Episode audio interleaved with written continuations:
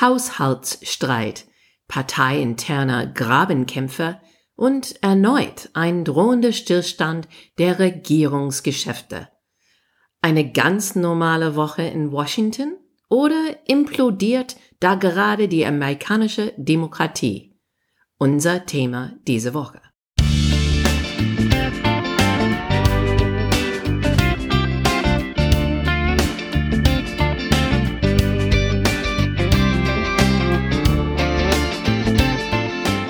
Guys! Welcome to Amerika übersetzt. Ein Blick über den Teich von zwei Amerikanerinnen. I'm Wendy Brown. And I'm Jennifer Bourguignon. Heute ist Dienstag, die 28. September, zwei Tage nach der deutschen Bundeswahl.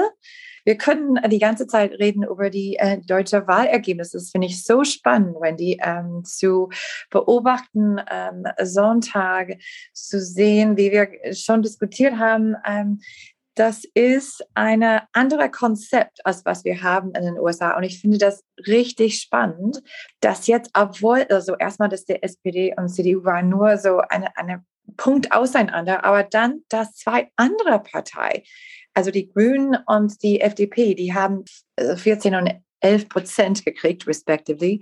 Also die sind jetzt die Königsmacher. Also die dürfen dann zusammen mehr oder weniger entscheiden, wie das weitergeht. Und das finde ich total spannend, weil das so unterschiedlich ist von unserem System. Ähm, und wir haben auch diskutiert letzte Woche, sprechen die Amerikaner, also wissen die Amerikaner überhaupt, dass Deutschland wählt. Und ich glaube, jetzt wissen die, mindestens die New York Times hat das ziemlich deutlich äh, berichtet am Wochenende. Obwohl das total spannend ist, ähm, wir reden heute nicht über die äh, Wahl in Deutschland, aber wir blicken zurück über den Teig nach unserem Heimatland zu sehen, was unsere Demokratie macht. Also Deutschland bleibt spannend, aber in den USA, wir sehen, Joe Biden kämpft jetzt mit den Konsequenzen von einem Zwei-Partei-System. Wenn du direkt gewählt bist als Präsident, dann trägst du die gesamte Verantwortung für deine Agenda und deine Versprechungen, nicht deine Partei. Also wie Biden schon gesagt hat, mit Afghanistan zum Beispiel, the buck stops here, the buck stops with me. Das heißt, dass er trägt die ganze Verantwortlichkeit. Also jetzt zur Zeit in der Kongress, Bidens Partei, die Demokraten, kämpfen unter sich. Und die wichtigsten legislativischen Prioritäten sind deswegen in Gefahr. Bidens Wähler sind skeptisch geworden. Also seine Zustimmungsrate sinkt auf 45 Prozent, unter 50, was ziemlich ähm, niedrig ist für einen Präsident. 49 Prozent missbilligen ihn.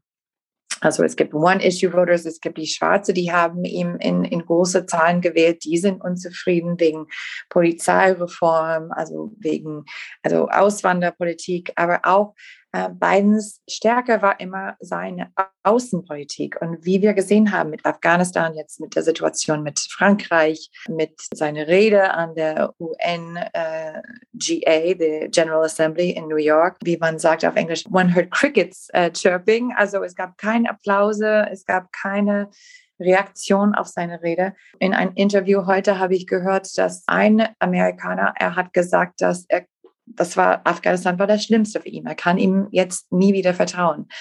Also es sieht ziemlich schlecht aus, Wendy, oder? Ja, würde ich auch äh, sagen. Im Kongress, wir müssen das so verstehen, Biden war gewählt, weil er Kompromiss zwischen zwei Parteien machen konnte. Ja, Joe Biden, er kommt von der Senat. Er kennt viele von den Leuten, die da noch sitzen. Hat gesagt, I can work across the aisle. Er kann Kompromisse finden. Und das haben alle gehofft und erwünscht. Und deswegen großes Grund, warum er gewählt war. Aber es nutzt nichts jetzt. Wenn die Republikaners Ziel ist, dass Biden als inkompetent und dass die Demokraten als außer Kontrolle Geldausgeber gesehen werden. Besonders nicht, wenn Bidens eigene Partei Abgeordnete denken mehr an ihre eigenen Wiederwahl als an das Beste für das Land. Topline, die Bundesregierung steht kurz vor der Schließung. Die haben bald keine Geld mehr. In den Senat gestern, äh, die Republikaner haben einen Gesetzentwurf blockiert, der sowohl die Regierung finanziert hätte, als auch die Schuldenobergrenze des Bundes erhöht hätte. Die Demokraten sagen, dass sie versuchen werden, dieses Ausgabenrechnung vor der Frist am Donnerstag erneut zu verabschieden. Wie die das machen wollen, keine Ahnung. Die mussten die beiden ähm, trennen und wir kommen zurück dazu. Aber so im Senat, wir stehen kurz vor ein Government Shutdown. Die Republikaner haben gesagt, ja, mir egal. Im Repräsentantenhaus sagte äh, Sprecher Nancy Pelosi, ihre Abgeordnete, dass sie diese Woche das parteiübergreifende Infrastrukturgesetz verabschieden werden und es von dem anderen Gesetz zur sozialen Infrastruktur, das ist der größere, ja, so die erste, das schon durch den Senat gekommen ist, ist so ungefähr eine Billion. Die zweite ist so 3,5 Billionen Dollar, dass die beiden jetzt abgekoppelt sein werden. Was die Progressiven empört.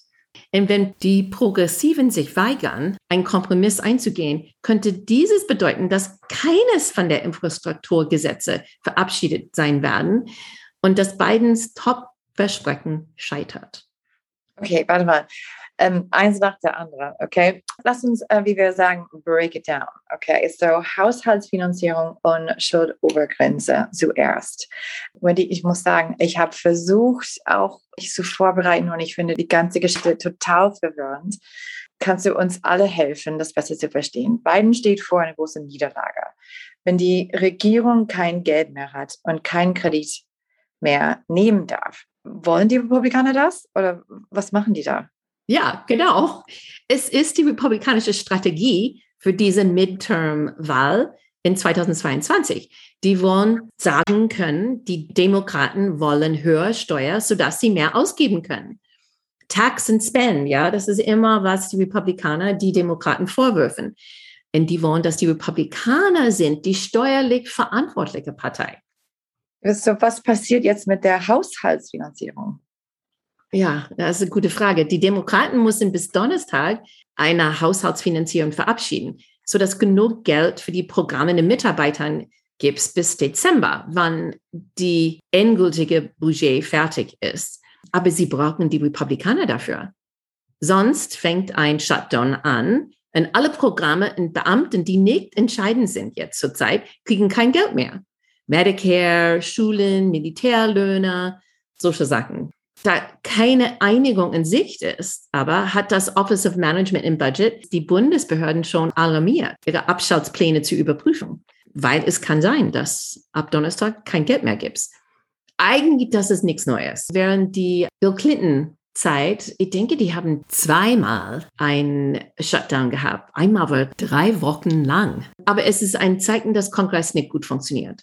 Die Demokraten haben gehofft, dass wenn sie die verlängerte Finanzieren mit der Schuldenobergrenzeanhebung in einen Gesetzentwurf tun würden, das würden genug Republikaner zustimmen.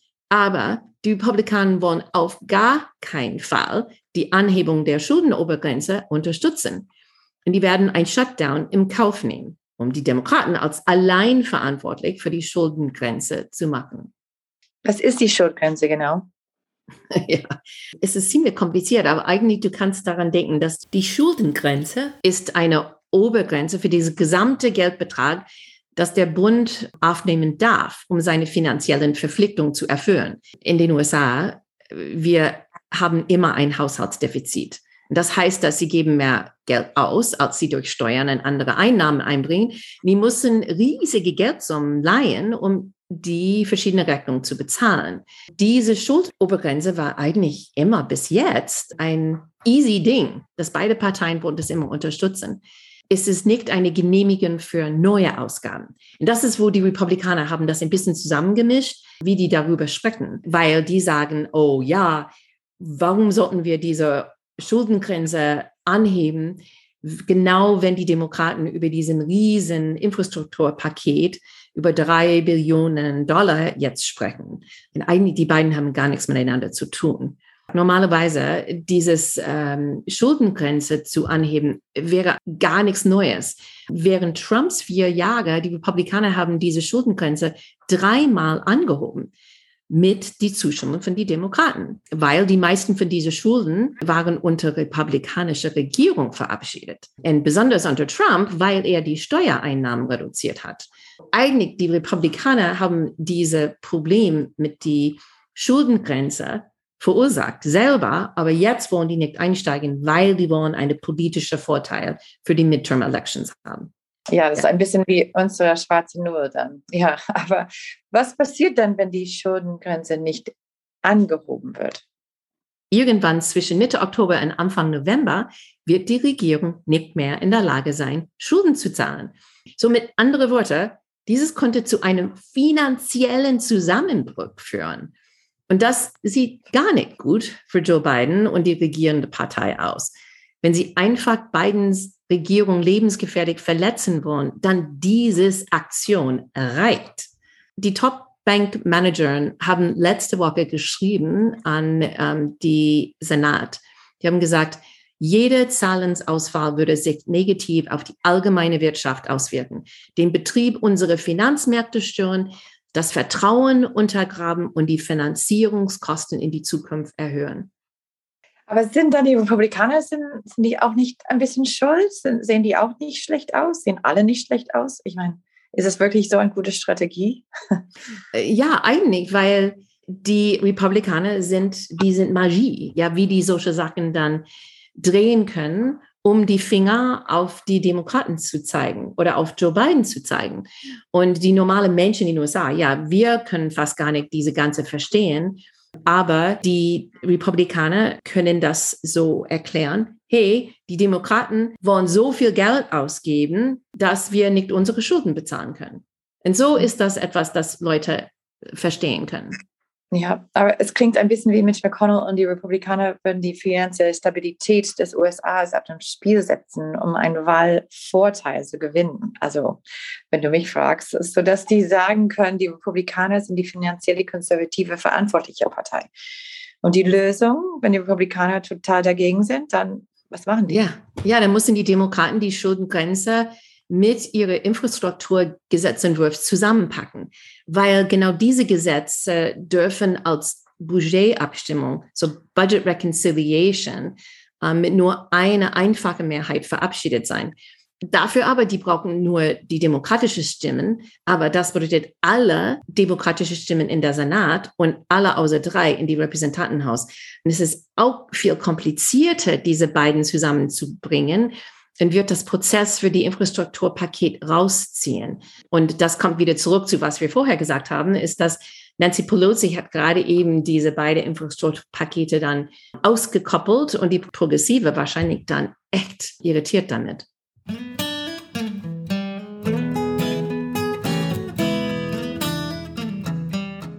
Okay, so jetzt sind wir bei die Infrastrukturgesetzentwurf. Also das ist ein Kern von Joe Bidens Wahlversprechung. Also das war auch von Trump eigentlich. Er war die Infrastructure Guy. Er wollte das auch durchbringen durch den Kongress, aber hat es nicht geschafft wegen Streit mit den Demokraten. Er hat auch Trump sogar jetzt hat versucht, die Republikaner, ich glaube auch zu sagen, dass die sollen nicht erlauben, dass Bidens Plan kommt durch. Er will nicht sehen, dass Biden diesen Erfolg hat, wenn er das nicht gehabt hat. Am Anfang, Joe Biden wollte alles in ein großen Paket durchbringen. Ziemlich früh, die haben diese Infrastrukturprogramm in zwei verschiedene Pakete geteilt.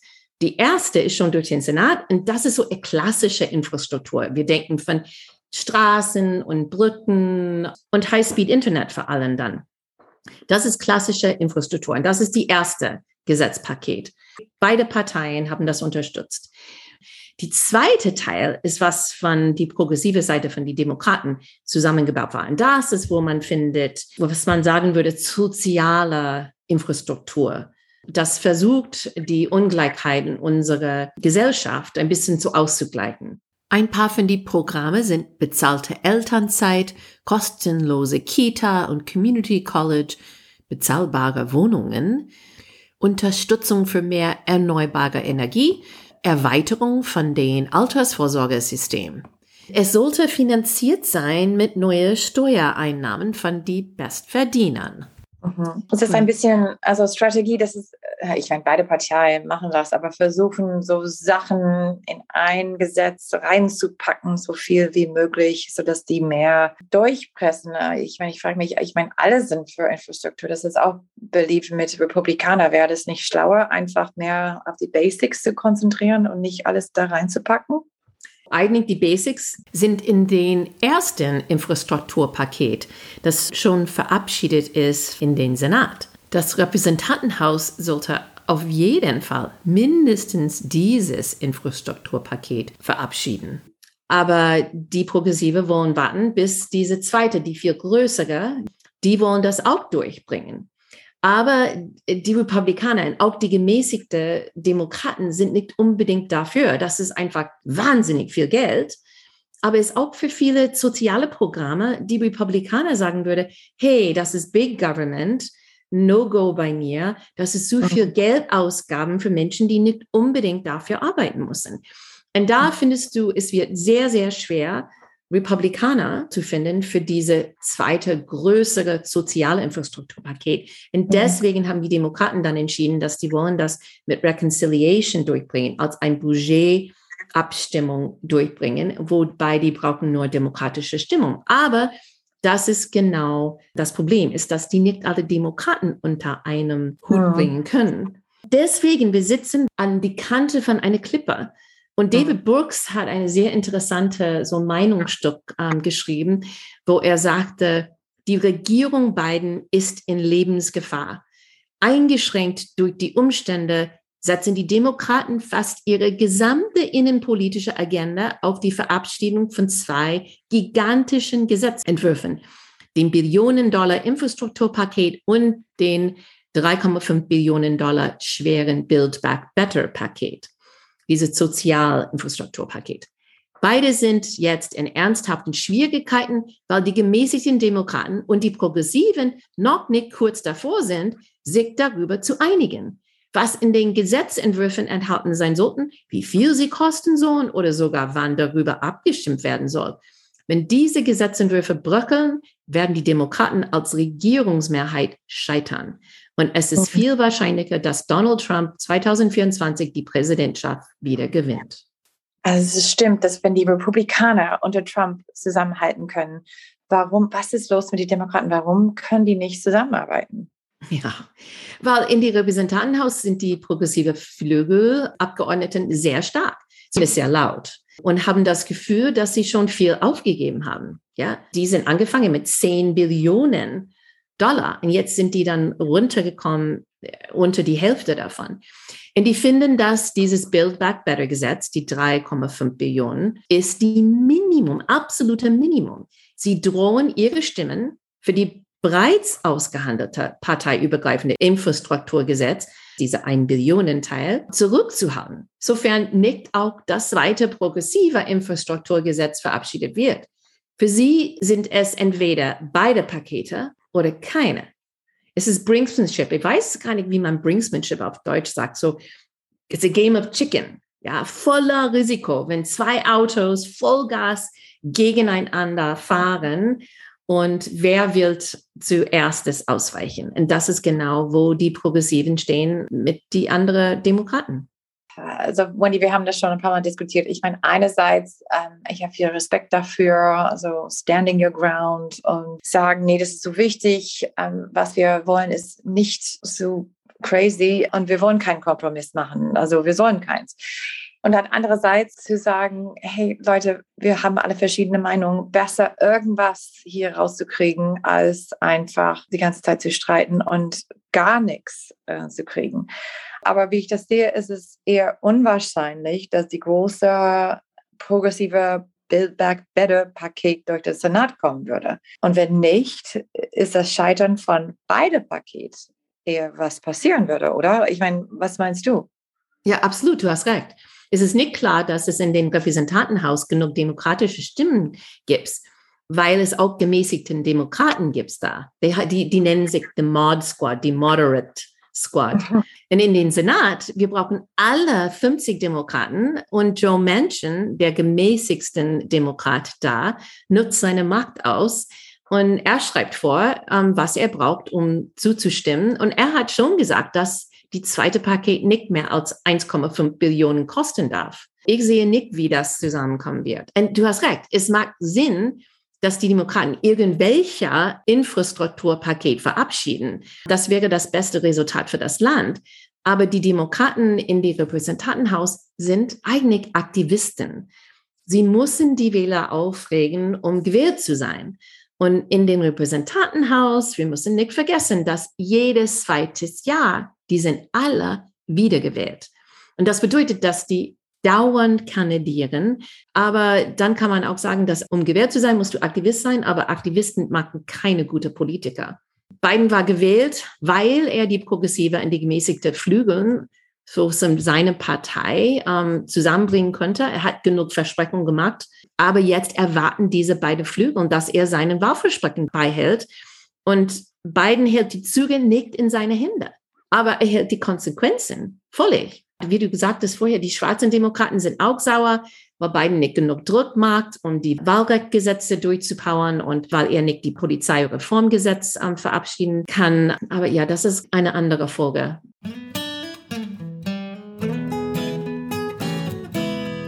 Also das alles jetzt zusammenzubringen. Ich habe ähm, neulich eine Diskussion mit jemandem gehabt, wo ähm, wir haben über ähm, die Ende, die American Experiment gesprochen, die, das Ende von Demokratie in den USA.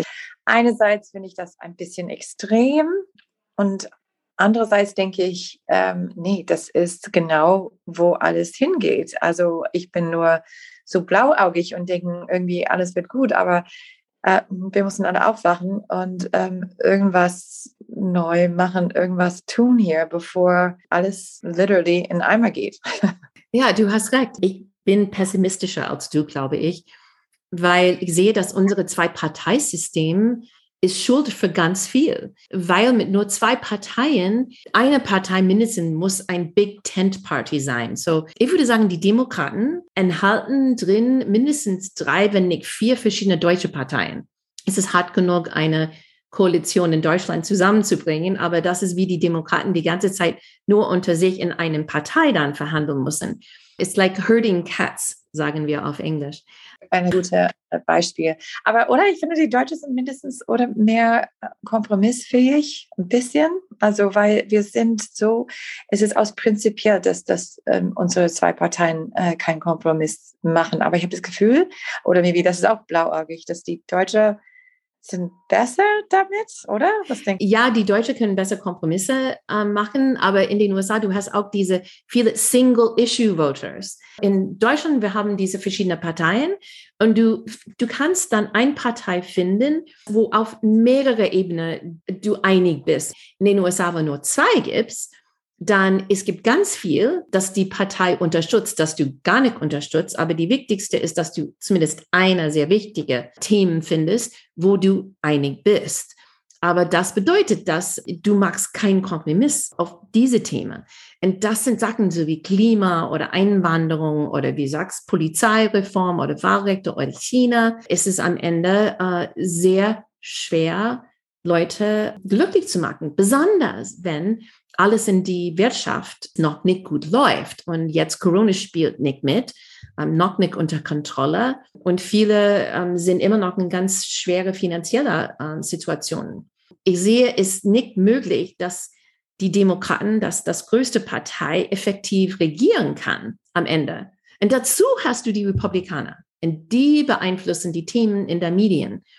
Ähm, die sind laut, die sagen Unwahrheiten. Die müssen nur so diese diese Ideen pflanzen und dann ganz viele Leute sagen, oh ja, das kann ein Problem sein. Zum Beispiel Bidens Wahlsieg ist noch nicht gesehen als legitim bei den meisten Republikanern. Obwohl gerade eben in Arizona, es gab die Cyber Ninjas und die wollten eine ausführliche Nachzählung von die Maricopa County Wahlstimmen machen. Und das ist endlich nach, keine Ahnung, sechs Monate fertig.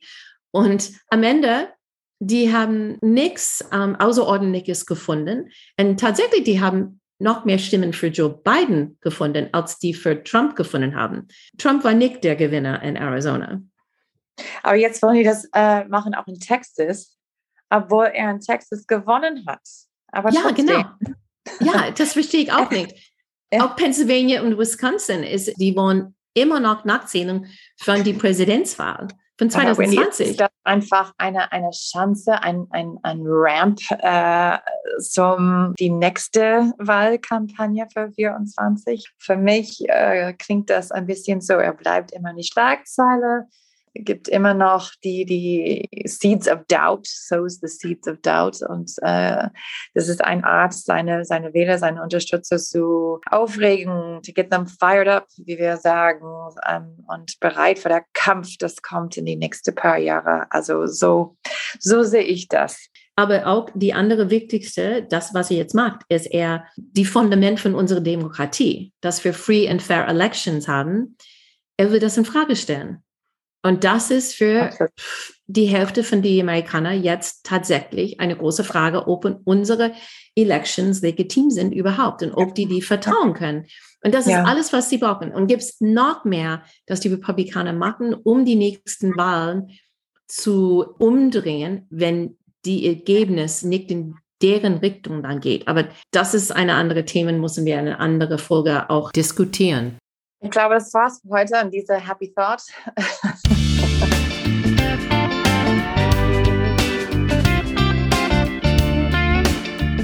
Vielen Dank fürs Zuhören. Wenn du Anregungen oder Kommentare hast, benutzt bitte unsere Facebook-Seite, unser Twitter-Konto oder schick uns ein E-Mail at americaübersetzt at gmail.com. Wir freuen uns wie immer auf deine Ideen. Wenn unser Podcast dir gefällt, bitte eine positive Bewertung schreiben, das wäre super, und deine Freunde erzählen. Unsere Musik ist von der sehr talentierten Reha Omayer. Amerika übersetzt ist ein Projekt von Wendy Brown und mir, Jennifer Bourguignon. Bis nächste Woche.